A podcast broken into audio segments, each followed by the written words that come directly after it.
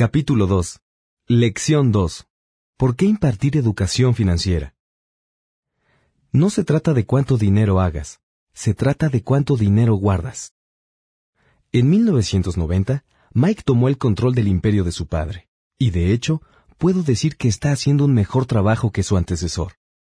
Nos vemos una o dos veces al año en el campo de golf. Él y su esposa tienen más dinero de lo que podría uno imaginar. El imperio de mi padre rico está en las mejores manos, y Mike, a su vez, está preparando a su hijo para que tome su lugar, de la misma forma en que su padre nos preparó a nosotros. En 1994, a la edad de 47 años, me retiré. Kim, mi esposa, tenía 37.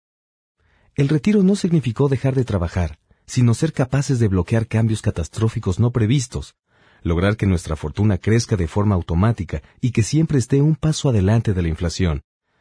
Nuestros activos son suficientemente grandes para seguir creciendo por sí mismos. Es como plantar un árbol. Lo riegas por años y luego, un buen día, ya no te necesita. Sus raíces están bien arraigadas y, ahora, él puede darte su sombra para que la disfrutes. Mike eligió dirigir el imperio, y yo retirarme. Cada vez que hablo sobre dinero con diversos grupos de gente, suelen pedirme recomendaciones. ¿Cómo empiezo? ¿Qué libro me sugiere? ¿Qué debo hacer para preparar a mis hijos? ¿Cuál es su secreto para obtener éxito? ¿Cómo puedo generar millones? Y cada vez que escucho estas preguntas, recuerdo la siguiente historia. Los hombres de negocios más ricos. En 1923, un grupo selecto conformado por los líderes mejor posicionados y los hombres de negocios más ricos del país, sostuvo una reunión en el Hotel Edgewater Beach en Chicago. Entre ellos se encontraban Charles Schwab, director de la mayor compañía acerera independiente, Samuel Insull, presidente de la empresa de servicio público más grande del mundo, Howard Hobson, director de la compañía de gas más importante, Ivar Kruger, presidente de International Match Company, una de las mayores empresas del mundo en aquel entonces, Leon Fraser, presidente del Banco de Acuerdos Internacionales, Arthur Cotton y Jesse Livermore, dos de los más grandes especuladores de acciones, y Albert Fall, miembro del gabinete del presidente Harding. Veinticinco años después, nueve de esos titanes terminaron su vida de la siguiente manera. Schwab murió sin un centavo tras vivir cinco años con dinero prestado. Insul murió en la bancarrota en el extranjero. Y Kruger y Cotton también murieron estando en quiebra. Hobson se volvió loco. Whitney y Albert Fall fueron liberados de prisión, y Fraser y Livermore se suicidaron. Dudo mucho que alguien pueda explicar qué le sucedió a estos hombres en realidad. Si observas la fecha, 1923, notarás que esto pasó antes del colapso de la Bolsa de Valores de 1929 y de la Gran Depresión, hechos que, sospecho, tuvieron gran impacto en estos hombres y sus vidas. El punto es que actualmente vivimos cambios mucho más notables y rápidos que los que experimentaron ellos.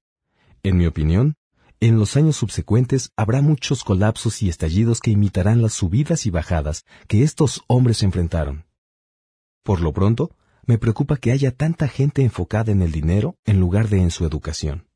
Si la gente está preparada para ser flexible, para mantener la mente abierta y para aprender, le será más fácil volverse cada vez más rica a pesar de la rudeza de los cambios. Pero si cree que el dinero resolverá los problemas, se enfrentará a muchas dificultades. La inteligencia resuelve los problemas y produce dinero, pero el dinero, sin inteligencia financiera, es dinero que desaparece pronto. La mayoría de la gente no comprende que en la vida no se trata de cuánto dinero hagas, sino de cuánto dinero guardes. Todos hemos escuchado historias acerca de ganadores de la lotería que eran pobres, se volvieron ricos y volvieron a ser pobres. Ganan millones, pero en muy poco tiempo vuelven a estar en donde comenzaron. O historias acerca de atletas profesionales que también obtuvieron millones siendo muy jóvenes y diez años después están durmiendo debajo de un puente. Recuerdo muy bien la historia de un joven basquetbolista que tenía muchísimo dinero hace un año. Hoy, a los 29, declara que sus amigos, su abogado y su contador, robaron su dinero, por lo que se vio forzado a trabajar en un lavado de autos y a ganar el salario mínimo, de donde lo despidieron porque se negó a quitarse su anillo de campeonato mientras lavaba los autos. La historia se difundió a través de los noticieros de todo el país. Ahora el joven se encuentra apelando la decisión, argumentando privaciones y discriminación. Dice que el anillo es lo único que le queda, y que si se lo robaran, lo destruiría por completo. Conozco a mucha gente que se volvió millonaria de forma instantánea, y aunque me alegra que las personas tengan cada vez más dinero, siempre les advierto que a la larga no se trata de cuánto dinero hagas, sino de cuánto puedes conservar y durante cuántas generaciones. Es por eso que cuando me preguntan, ¿cómo empiezo? Dime cómo volverme rico pronto. Muchos terminan decepcionados, pues les respondo lo que Padre Rico me dijo cuando era niño. Si quieres ser rico, tienes que recibir educación financiera. Esa era la noción que él me inculcaba cada vez que estábamos juntos. Como ya lo mencioné, mi padre pobre insistía en la importancia de leer libros, en tanto que mi padre rico insistía en la necesidad de la educación financiera. Si vas a construir el edificio Empire State, lo primero que tienes que hacer es cavar un agujero enorme y rellenarlo con materiales resistentes. Si vas a construir una casa en los suburbios, solo tienes que extender una placa de 6 pulgadas de concreto en su deseo de volverse rica rápidamente, la mayoría de la gente trata de construir el Empire State sobre una placa de 6 pulgadas. Nuestro sistema escolar, creado en la era de la agricultura, continúa creyendo en casas sin cimientos. Los pisos sucios siguen de moda. Por eso los chicos se gradúan de la escuela prácticamente sin cimientos financieros. Un día, en el insomnio que los ataca en lo más interno de los suburbios, mientras viven el sueño americano, deciden que la respuesta a sus problemas financieros es encontrar la manera de hacerse ricos. Entonces comienzan la construcción de un rascacielos. Sucede rápido, por lo que muy pronto, en lugar de un edificio Empire State, lo que tenemos es la torre inclinada de los suburbios. Y en ese momento vuelven las noches de insomnio. Cuando Mike y yo llegamos a la edad adulta, pudimos elegir lo que deseábamos porque de niños nos enseñaron a construir cimientos financieros sólidos. Es posible que la contabilidad sea la materia más confusa y aburrida del mundo, pero si quieres ser rico a largo plazo, tal vez también sea la más importante. La pregunta de Padre Rico era cómo enseñarles a dos niños una materia aburrida y confusa. La respuesta fue hacerla sencilla y enseñarla haciendo uso de imágenes. Mi padre rico vertió una capa de sólidos cimientos financieros para Mike y para mí, y como éramos niños, diseñó una manera sencilla de enseñarnos. Durante muchos años se dedicó a hacernos dibujos y utilizó pocas palabras. Mike y yo entendimos las imágenes, la jerga de las finanzas y el movimiento del dinero. Más adelante, Padre Rico añadió los números. Actualmente, Mike puede realizar análisis contables mucho más complejos y sofisticados porque tiene que dirigir su imperio. Mi imperio es más pequeño y por eso no soy tan sofisticado. Sin embargo, ambos procedemos de los mismos cimientos. En los siguientes minutos te explicaré de una forma sencilla los dibujos que diseñó el papá de Mike para nosotros.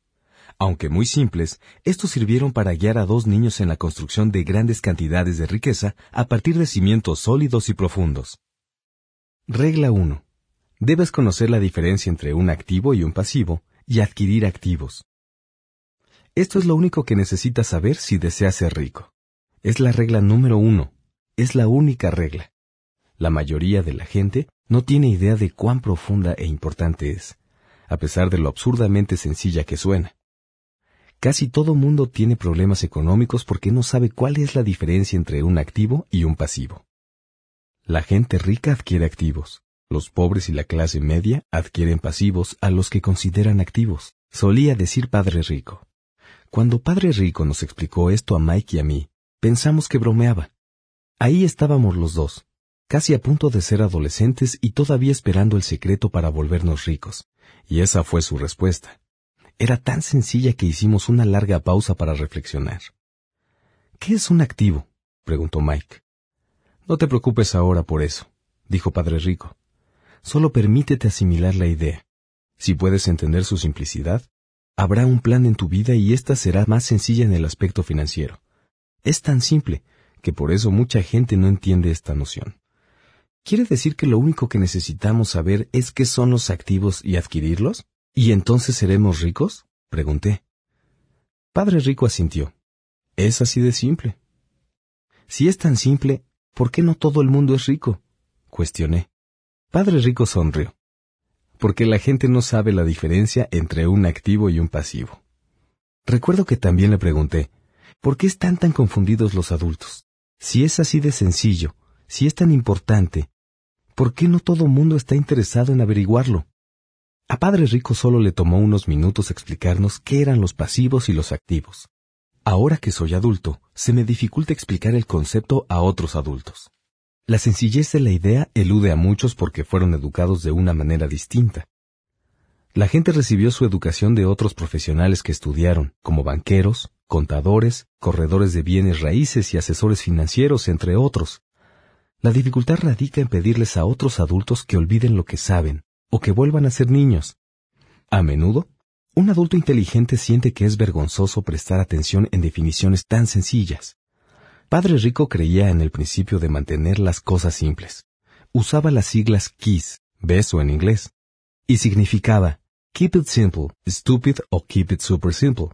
Mantén las cosas simples, estúpido.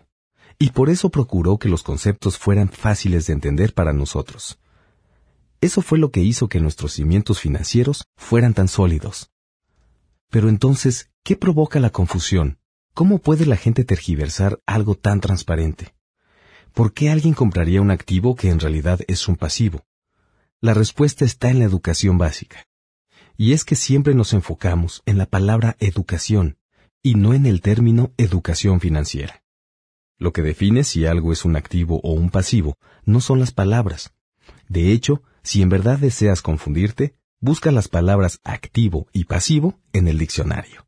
Sé que la definición podrá sonar adecuada a un contador, pero para la persona promedio no tiene lógica. El problema es que nosotros, los adultos, somos demasiado arrogantes para admitir que algo no tiene sentido. Siendo niños, Padre Rico nos dijo, lo que define a un activo no son las palabras sino las cifras. Y si ustedes no pueden leer cifras, entonces tampoco podrán distinguir un activo de un agujero en el suelo. En la contabilidad, decía Padre Rico, lo importante no son los números, sino lo que éstos te dicen. Es como con las palabras.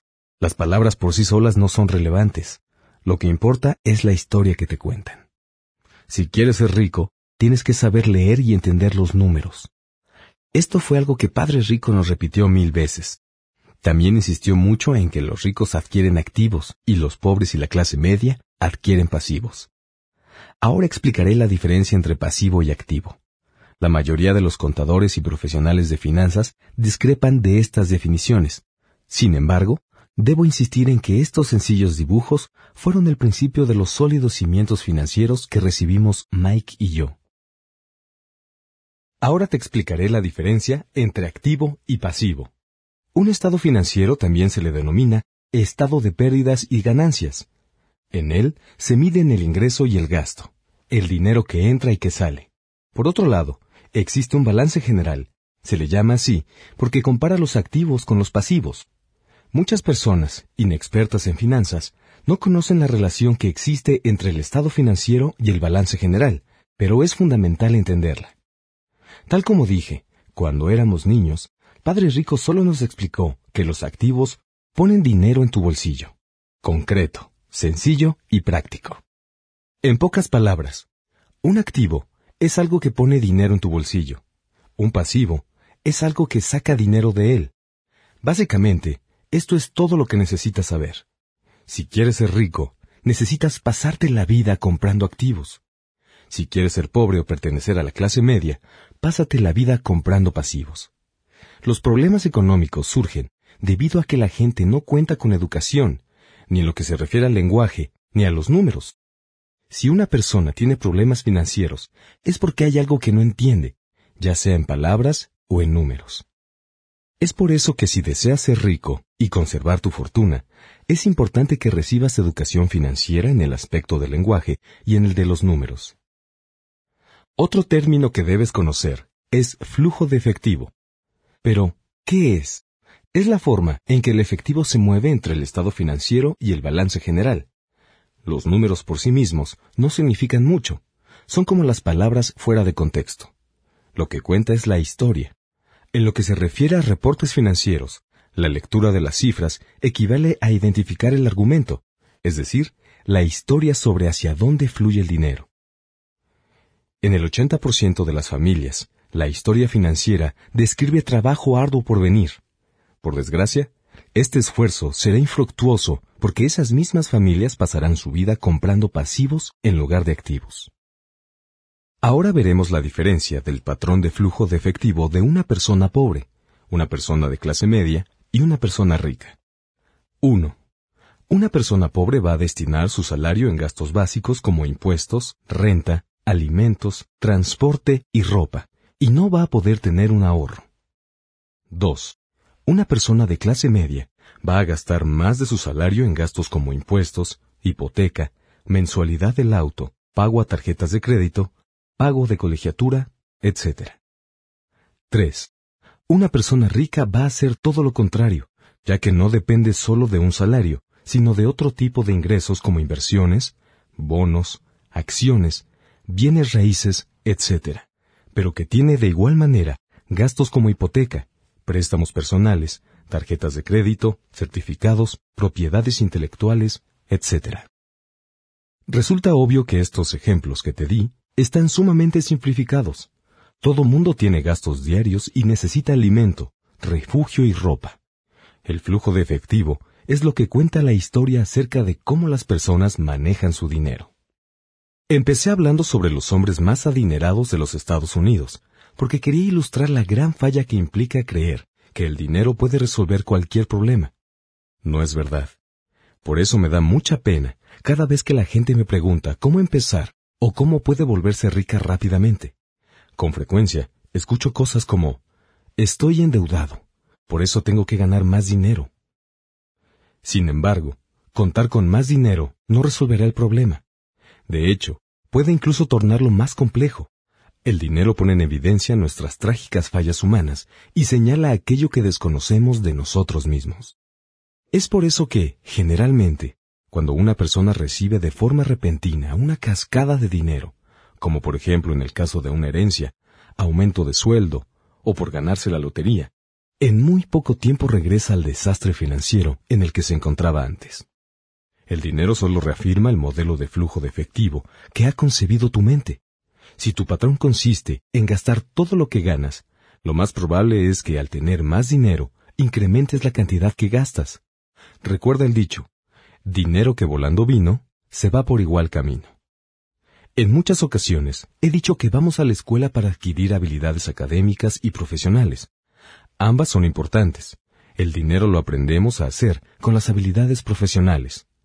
En la década de los 60, cuando estaba en la preparatoria, si a alguien le iba bien en el aspecto académico, la gente asumía que era un gran estudiante y que se convertiría en médico porque esa era la profesión que prometía las mayores recompensas financieras. En la actualidad, los médicos enfrentan problemas económicos que yo no le desearía ni a mis peores enemigos. Las compañías de seguros se están apoderando de sus negocios. La industria de la salud está manipulada. El gobierno interviene. Y además, abundan las demandas por negligencia.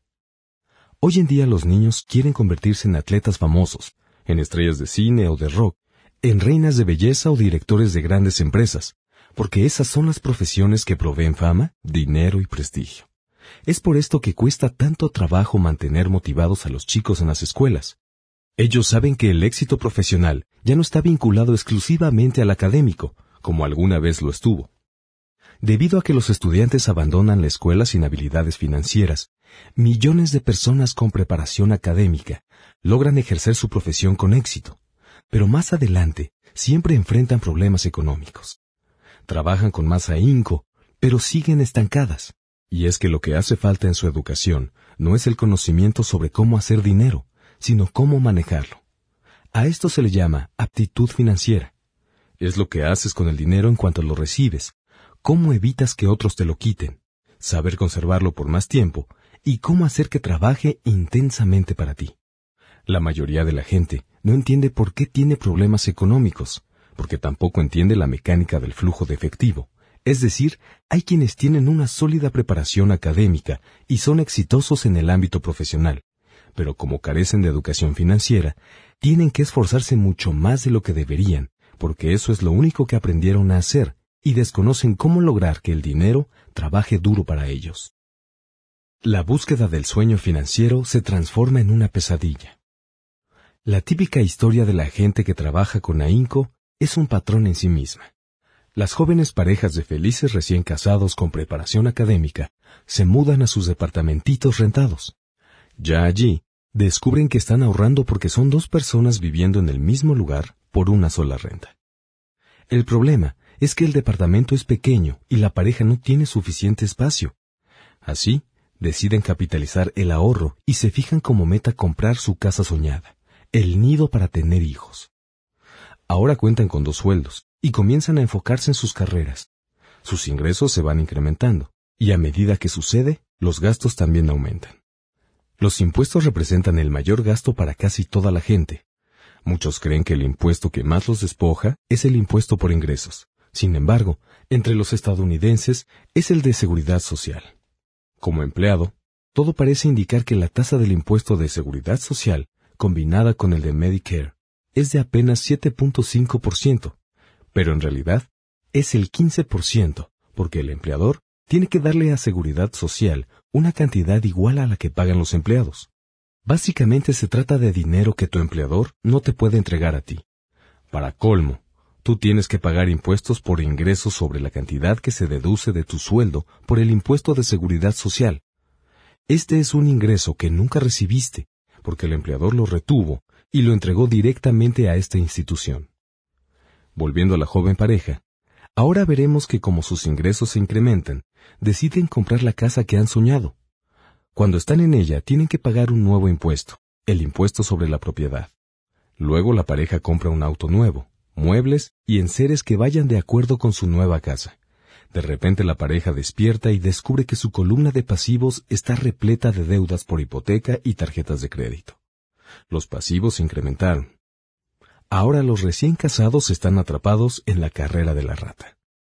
En poco tiempo, llega un bebé y tienen que trabajar más. El proceso se repite. Ingresos mayores generan impuestos mayores. A este fenómeno se le conoce en inglés como bracket creep y significa que el ingreso está sujeto a más impuestos, pero no necesariamente implica mayor poder adquisitivo. Luego llega una tarjeta de crédito por correo. La pareja la usa. La pone hasta el tope. Luego reciben la llamada de una empresa de préstamos. Les dicen que su mayor activo, es decir, la casa que tienen, incrementó su valor. Debido a que el crédito de la pareja es bueno, la empresa les ofrece un préstamo para consolidación de deudas y les dice que lo más inteligente que pueden hacer es deshacerse de las deudas de mayor interés, por lo que deben saldar las deudas en tarjetas de crédito. Además les explican, el interés sobre la casa implica una deducción de impuestos. La pareja toma el consejo y paga las deudas con altos intereses de las tarjetas. Ambos respiran aliviados porque las tarjetas están cubiertas. Ahora metieron la deuda del préstamo personal a la hipoteca. Los pagos bajan porque extendieron la deuda a 30 años. Parece ser lo más inteligente que se puede hacer. Entonces, un vecino los invita a ir de compras porque hay una venta especial por el Día de los Caídos. La pareja promete que solo irá a ver, pero lleva la tarjeta de crédito, por si acaso. A cada rato me encuentro a esta pareja. Los nombres y apellidos cambian, pero el problema económico es el mismo. Vienen a mis conferencias para escuchar mis consejos. Luego me preguntan, ¿nos puede decir cómo hacer más dinero? No alcanzan a ver que su verdadero problema está en la forma en el que eligen gastar el dinero que sí tienen. Todo es consecuencia de su nula educación financiera y de que no conocen la diferencia entre un activo y un pasivo. Tener más dinero rara vez es la solución a los problemas económicos, la inteligencia es la solución. Tengo un amigo que no deja de repetir la siguiente frase a la gente endeudada. Si descubres que estás atrapado en un agujero en la tierra, deja de cavar.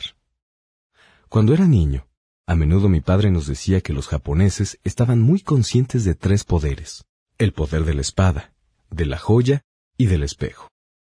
La espada simboliza las armas. Estados Unidos ha gastado billones de dólares en armas, por lo que ahora tiene una poderosa presencia militar en el mundo. La joya simboliza el dinero.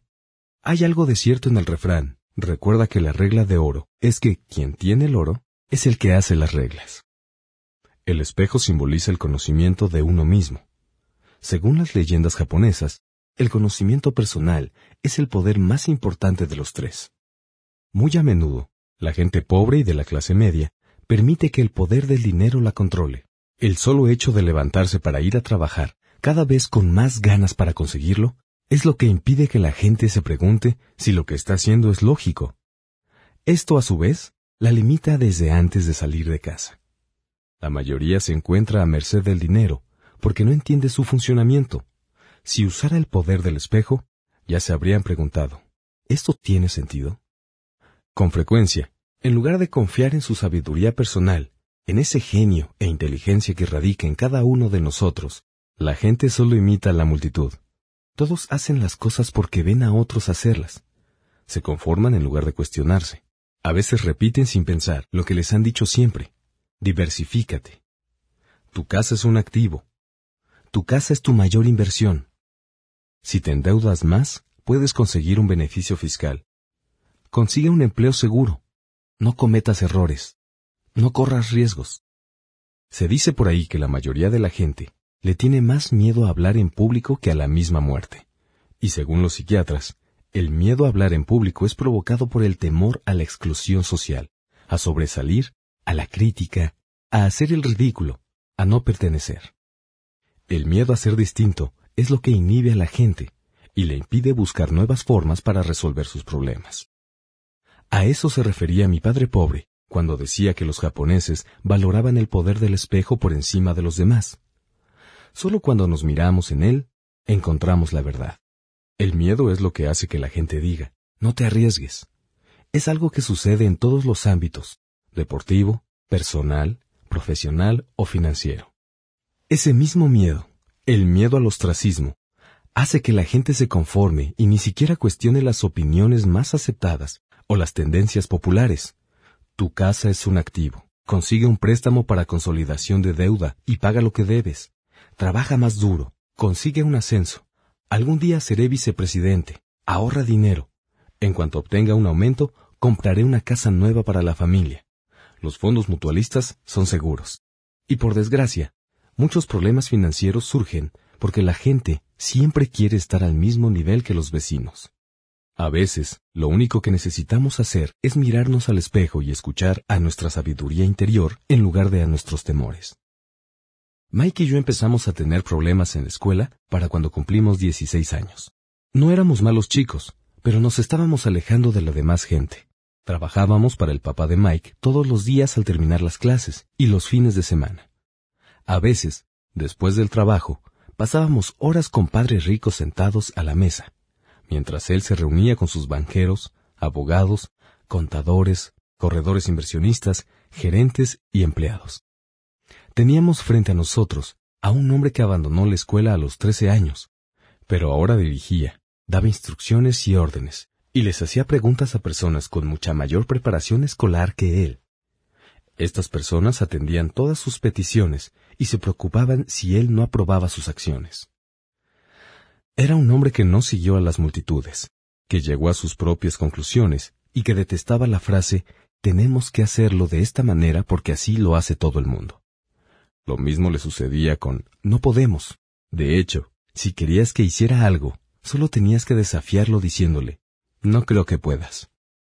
Mike y yo aprendimos más asistiendo a sus reuniones que en todos los años que pasamos en la escuela, incluyendo los que fuimos a la universidad. El padre de Mike no era una persona con preparación académica, pero tenía educación financiera y por lo mismo también tenía éxito. En muchas ocasiones nos repitió, una persona inteligente contrata a gente más inteligente que ella. Gracias a esta filosofía, Mike y yo tuvimos la oportunidad de pasar horas escuchando a gente brillante y aprendiendo de ella.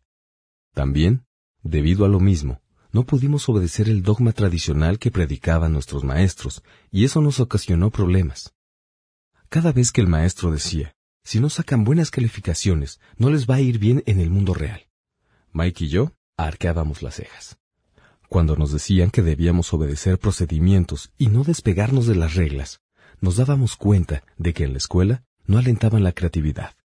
Fue entonces que empezamos a entender por qué Padre Rico nos decía que las escuelas estaban diseñadas para producir buenos empleados en lugar de buenos empleadores. A veces, Mike y yo les preguntábamos a nuestros maestros de qué manera íbamos a poder aplicar en el mundo real lo que estábamos estudiando ahí, o por qué nunca hablábamos sobre el dinero y la forma en que funcionaba. A esta segunda pregunta, casi siempre nos contestaban que el dinero no era importante, que si ejercíamos nuestra profesión con excelencia, éste llegaría por sí solo. Obviamente, entre más aprendíamos acerca del poder del dinero, más nos alejábamos de nuestros maestros y compañeros. Mi padre pobre nunca me presionó respecto a las calificaciones. No obstante, discutimos mucho acerca del dinero. Creo que para cuando cumplí 16 tenía bases más sólidas en lo que se refiere al dinero que él o mi madre. A esa edad ya podía llevar libros contables y entender de qué hablaban los contadores fiscales, abogados corporativos, banqueros, corredores de bienes raíces e inversionistas, entre otros. Mi padre pobre, por otra parte, solo hablaba con otros maestros. Un día me dijo que nuestra casa era su mayor inversión, pero cuando le expliqué por qué pensaba que no era así, tuvimos una discusión bastante desagradable.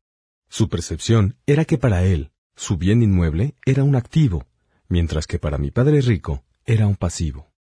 Recuerdo el día que le expliqué a mi padre pobre cómo era el flujo de efectivo.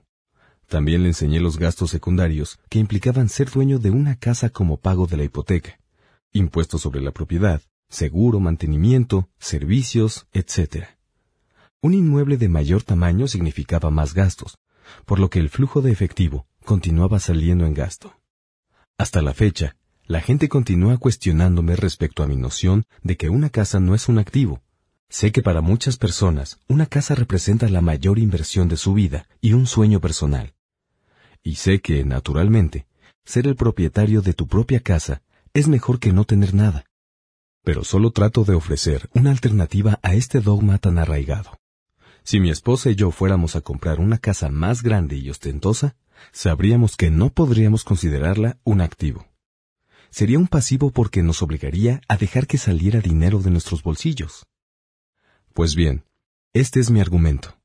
En realidad no espero que toda la gente esté de acuerdo conmigo, porque sé que una casa es algo que provoca emociones fuertes, y cuando se trata de dinero, lo emocional tiende a disminuir la inteligencia financiera.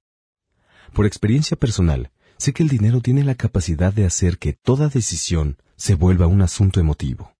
En lo que se refiere a casas, la mayoría de la gente trabaja para pagar un bien inmueble que nunca llega a pertenecerle. Dicho de otra forma, casi todo mundo compra una casa nueva cada cierto tiempo, y en cada ocasión incurre en un nuevo esquema de pago a 30 años para cubrir el anterior.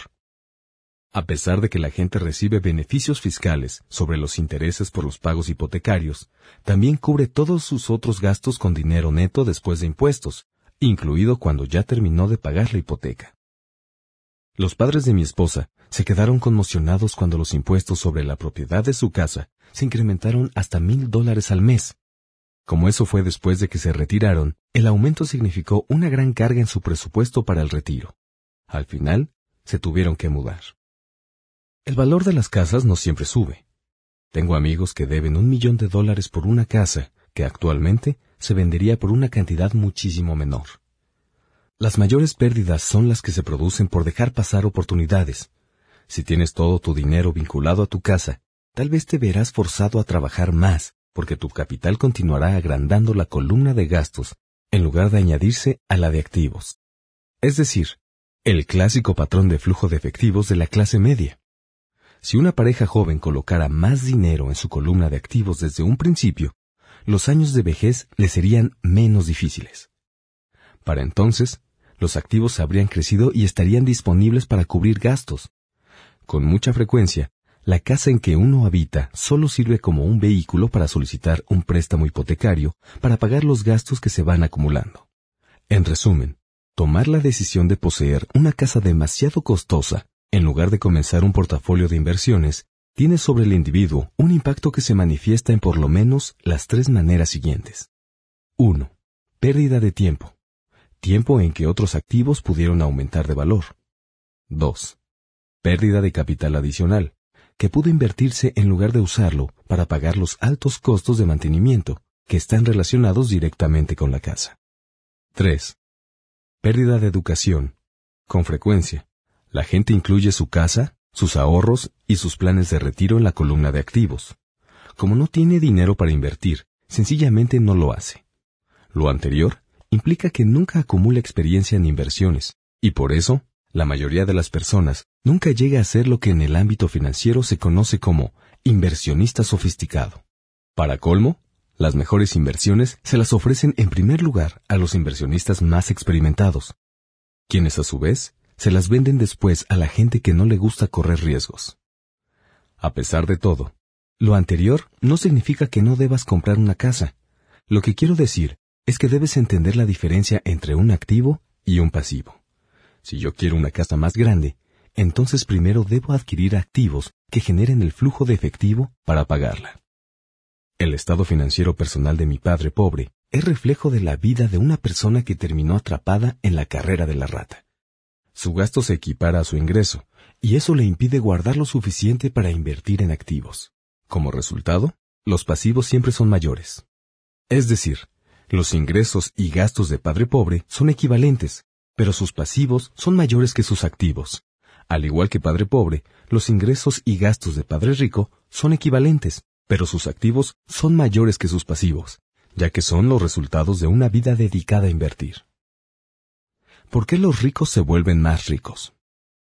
Al analizar el estado financiero de mi padre rico, me di cuenta de por qué los ricos se vuelven más ricos. Sus activos generan ingresos más que suficientes para cubrir los gastos y el balance se reinvierte de la misma manera. Esta sigue creciendo y por lo tanto, los ingresos que produce también se multiplican. Como resultado, los ricos se vuelven más ricos. ¿Por qué la clase media tiene dificultades? La clase media se encuentra en un estado permanente de contrariedades. Los ingresos principales de la gente que pertenece a este sector provienen de su salario. A medida que los sueldos aumentan, también lo hacen los impuestos. Los gastos tienden a incrementarse en proporción al salario. De ahí proviene el concepto de la carrera de la rata. La clase media considera que su casa es su activo primario, y por eso no invierte en activos que produzcan ingresos. Este modelo, en que a la casa se le considera una inversión, y la filosofía de que un aumento de sueldo implica que es posible comprar un bien inmueble mayor o gastar más, es la base que sustenta nuestra endeudada sociedad actual. El incremento en el gasto conduce a las familias a incurrir en deudas más grandes y les produce mayor incertidumbre financiera a pesar de que, al mismo tiempo, están creciendo en sus empleos y reciben aumentos de manera regular. Es un estilo de vida de alto riesgo, producto de la educación financiera deficiente. La pérdida masiva de empleos en tiempos recientes es prueba de lo vulnerable que en realidad es la clase media en el aspecto económico. Los planes 401k están reemplazando a los planes de pensión de las empresas y obviamente Seguridad Social se encuentra en problemas y no se puede confiar en ella como una fuente de ingreso segura para el retiro. El pánico se extiende entre la clase media. Los fondos mutualistas son muy populares hoy en día porque se supone que representan seguridad y porque sus compradores regulares están demasiado ocupados trabajando para pagar sus impuestos e hipotecas, ahorrar para los estudios universitarios de sus hijos y para pagar las tarjetas de crédito. Los usuarios de este tipo de fondos no tienen tiempo para estudiar temas de inversión y por eso tienen que confiar en la experiencia del administrador de un fondo mutualista. Además, debido a que el fondo incluye varios tipos de inversión, los usuarios creen que su dinero estará más seguro porque se encontrará diversificado. Los usuarios, un sector de la clase media que cuenta con preparación académica, se apegan al dogma que pregonan los corredores de fondos y los asesores financieros. Juega a la segura, no corras riesgos. Pero en el fondo, la verdadera tragedia es que la falta de educación financiera genera los riesgos que enfrenta la gente promedio de la clase media. Estas personas tienen que jugar a la segura, porque su situación financiera siempre es, en el mejor de los casos, endeble. Sus balances generales carecen precisamente de balance se encuentran cargados de pasivos y no cuentan con activos legítimos que puedan producirles ingresos. Por lo general, la única fuente de ingresos de la clase media es su cheque de nómina, y por eso su estilo de vida depende por completo de su empleador. Para colmo, cuando se les presentan verdaderas oportunidades únicas en la vida, no pueden aprovecharlas. Trabajan demasiado, pagan demasiados impuestos y sus deudas nunca acaban. Como mencioné al principio de esta sección, La regla más importante es saber cuál es la diferencia entre un activo y un pasivo. En cuanto logres entenderla, concentra tus esfuerzos en adquirir activos que generen ingresos. Esa es la mejor manera de iniciar el camino hacia volverse rico. Si continúas haciéndolo, tu columna de ingresos crecerá.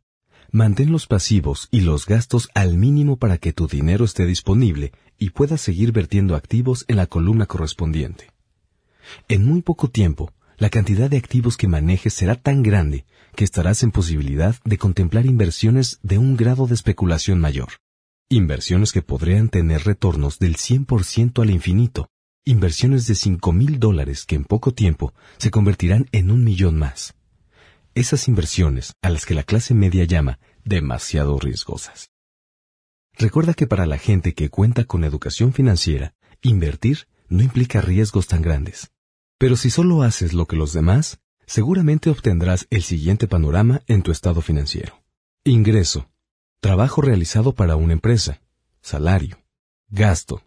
Trabajo realizado para el gobierno. Impuestos. Pasivos. Trabajo realizado para el banco. Hipoteca. Y los activos, en cero. Y si eres empleado y también tienes una casa, el esfuerzo que inviertes en trabajar se ve de la siguiente manera. 1. Trabajo para la empresa. Los empleados hacen que quien se enriquezca sea el dueño del negocio o los socios, pero nunca ellos mismos. Tu esfuerzo servirá para acrecentar el éxito y la cantidad de dinero que estará disponible para el retiro del dueño. 2. Trabajo para el gobierno. El gobierno toma su tajada de tu cheque de nómina, incluso antes de que le pongas las manos encima.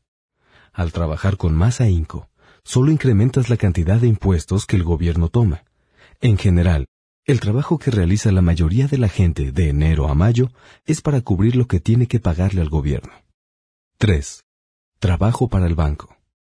El siguiente mayor gasto, después de pagar impuestos, es usualmente el que corresponde al pago de hipoteca y deuda en tarjetas de crédito.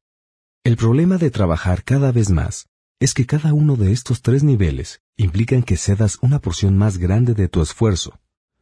Tienes que aprender a hacer que el aumento en tu trabajo te beneficie a ti y a tu familia de manera directa. ¿Cómo deberás fijar tus metas cuando al fin decidas concentrarte en tu propio negocio? Es decir, enfocar tus esfuerzos para conseguir activos en lugar de un cheque más grande. La mayoría de la gente tiene que conservar su empleo y continuar dependiendo de su sueldo para poder enfrentar la adquisición de activos. Y a medida que crezcan los activos, ¿cómo se medirá el alcance del éxito obtenido? ¿Cómo puede saber una persona que ya es rica, que ya alcanzó la riqueza? Además de tener mis propias definiciones para los conceptos activos y pasivos, también tengo una noción específica de la riqueza. En realidad la tomé prestada de un hombre llamado R. Buckminster Fuller. Algunos lo consideran un charlatán y otros un genio. Hace varios años causó controversias entre los arquitectos porque solicitó una patente para algo a lo que llamó domo geodésico. En su solicitud, por cierto, Fuller también mencionó algo acerca de la riqueza. Al principio parecía un poco confuso, pero al seguir leyendo empezaba a sonar lógico. La riqueza es la capacidad de una persona para sobrevivir cierta cantidad de días a futuro. O dicho de otra manera, si dejara de trabajar hoy, ¿cuánto tiempo podría sobrevivir? A diferencia del valor neto, es decir, de la diferencia entre tus activos y tus pasivos que con frecuencia se caracteriza por incluir los objetos inútiles más costosos y las opiniones acerca de lo que valen las cosas, esta definición de riqueza nos da la oportunidad de desarrollar una forma de medición verdaderamente precisa. En este momento, yo podría medir y saber en dónde me encuentro en relación con mi objetivo de volverme independiente en el aspecto económico. A pesar de que el valor neto de una persona a menudo incluye activos que no producen efectivo, como artículos que compraste alguna vez y ahora están empolvándose en el garage, la riqueza mide cuánto dinero está produciendo tu propio dinero, y por tanto, cuál es tu capacidad de supervivencia financiera. La riqueza es la medida del flujo de efectivo de la columna de activos, comparada con la de la columna de gasto. Usemos un ejemplo. Digamos que en mi columna de activos tengo un flujo de efectivo de mil dólares al mes y que mis gastos mensuales ascienden a dos mil dólares. ¿Cuál es mi riqueza? Volvamos a la definición de Buckminster Fuller. cuántos días puedo vivir de aquí en adelante, de acuerdo con esta medición. Si considero meses de 30 días, entonces tengo un flujo de efectivo suficiente para medio mes. En cuanto logre tener un flujo de efectivo mensual de dos mil dólares proveniente de mis activos, entonces podré considerarme una persona con suficiente dinero. Así pues, aunque todavía no sea rico, sí tengo lo necesario para vivir. Ahora cuento con ingresos mensuales, producto de mis activos, que cubren los gastos por esa misma cantidad de tiempo. También observa que en este punto ya no dependo del sueldo. Me enfoqué en construir una columna de activos que me hiciera independiente en el aspecto económico, y lo logré. Si en este momento renunciara a mi trabajo, podría cubrir mis gastos mensuales con el flujo de efectivo que generan mis activos. Mi siguiente objetivo sería reinvertir el exceso de flujo de efectivo en la columna de activos. Entre más dinero va a esa columna, más crece esta. Asimismo, entre más crecen mis activos, más incrementa el flujo de efectivo. Y, siempre y cuando mantenga mis gastos por debajo del flujo de efectivo proveniente de dichos activos, seguiré siendo más rico cada vez y obtendré más ingresos de fuentes que no tienen que ver con el trabajo físico que desarrollo todos los días. Si este proceso de reinversión continúa, entonces estaré en el camino de volverme rico. Recuerda lo siguiente. Los ricos compran activos. Los pobres solo incurren en gastos la clase media compra pasivos que cree que son activos. Entonces, ¿cómo empiezo a enfocarme en mi propio negocio para dedicarme solo a él? ¿Cuál es la respuesta? Escucha al fundador de McDonald's en el siguiente capítulo.